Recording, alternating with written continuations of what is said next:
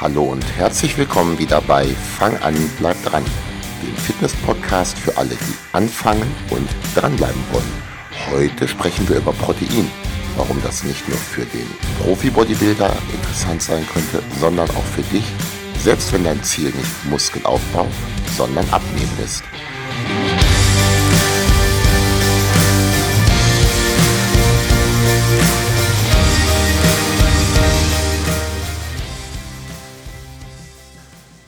Hier ist wieder Thorsten Hösemann, Personal Trainer aus Wetzen bei Hannover. Falls du noch immer nicht wissen solltest, wo Wetzen liegt, da kommen wir später drauf zu sprechen. Erstmal geht es aber um Protein und Eiweiß, beziehungsweise beides ist dasselbe. Die Begriffe Protein und Eiweiß werden synonym verwandt.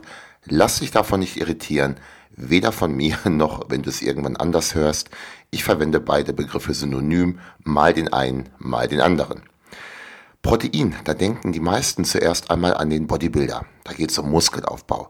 Wer Muskeln aufbauen will, der braucht Protein, denn Protein ist der, die Bausubstanz für eben diese Muskulatur. Fragst du solch einen Bodybuilder aber mal, wofür Protein vor allen Dingen wichtig ist, dann wird er dir sagen, in der Diät zum Muskelerhalt. Viele Bodybuilder nehmen nämlich in der Zeit, wo sie die Kalorienzufuhr reduzieren, mehr Protein zu sich, reduzieren also die Kohlenhydrate und das Fett. Ich möchte mit dir heute darüber sprechen, warum es für dich unter Umständen auch sinnvoll sein könnte, mehr Protein oder halt eben Eiweiß zu dir zu nehmen, auch wenn du tendenziell eher abnehmen als Muskeln aufbauen möchtest. Drei Gründe gibt es aus meiner Sicht dafür.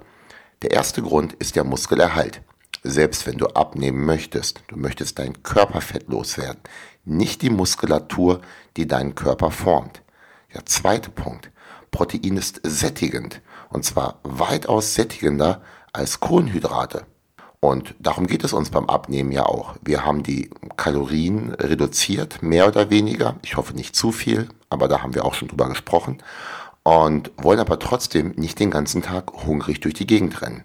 Und der dritte Grund, sollte es doch mal mehr Protein sein, als der Körper wirklich benötigt, so wird dieses viel, viel schwieriger als Körperfett gespeichert.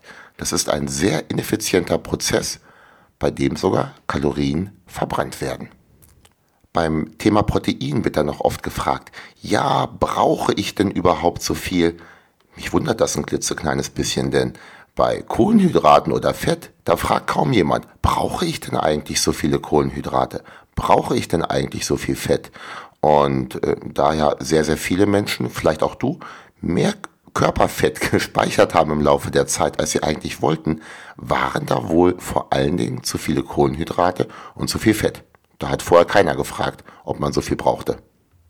Falls du von mir jetzt eine Zahl haben möchtest, wie viel Protein du eigentlich zu dir nehmen solltest, schauen wir doch erstmal zur Deutschen Gesellschaft für Ernährung. Und die Empfehlung für Erwachsene unter 65 ist 0,8 Gramm pro Kilogramm Körpergewicht. Das wären jetzt bei mir so ungefähr ja, 70 bis 80 Gramm Protein. Das ist sehr wenig. Allgemein wird diese Empfehlung der Deutschen Gesellschaft für Ernährung in der Sportszene belächelt, weil es halt doch sehr, sehr wenig ist und nicht auf den Sportler ausgerichtet. Da heißt es dann vielleicht für Sportler ein kleines bisschen mehr.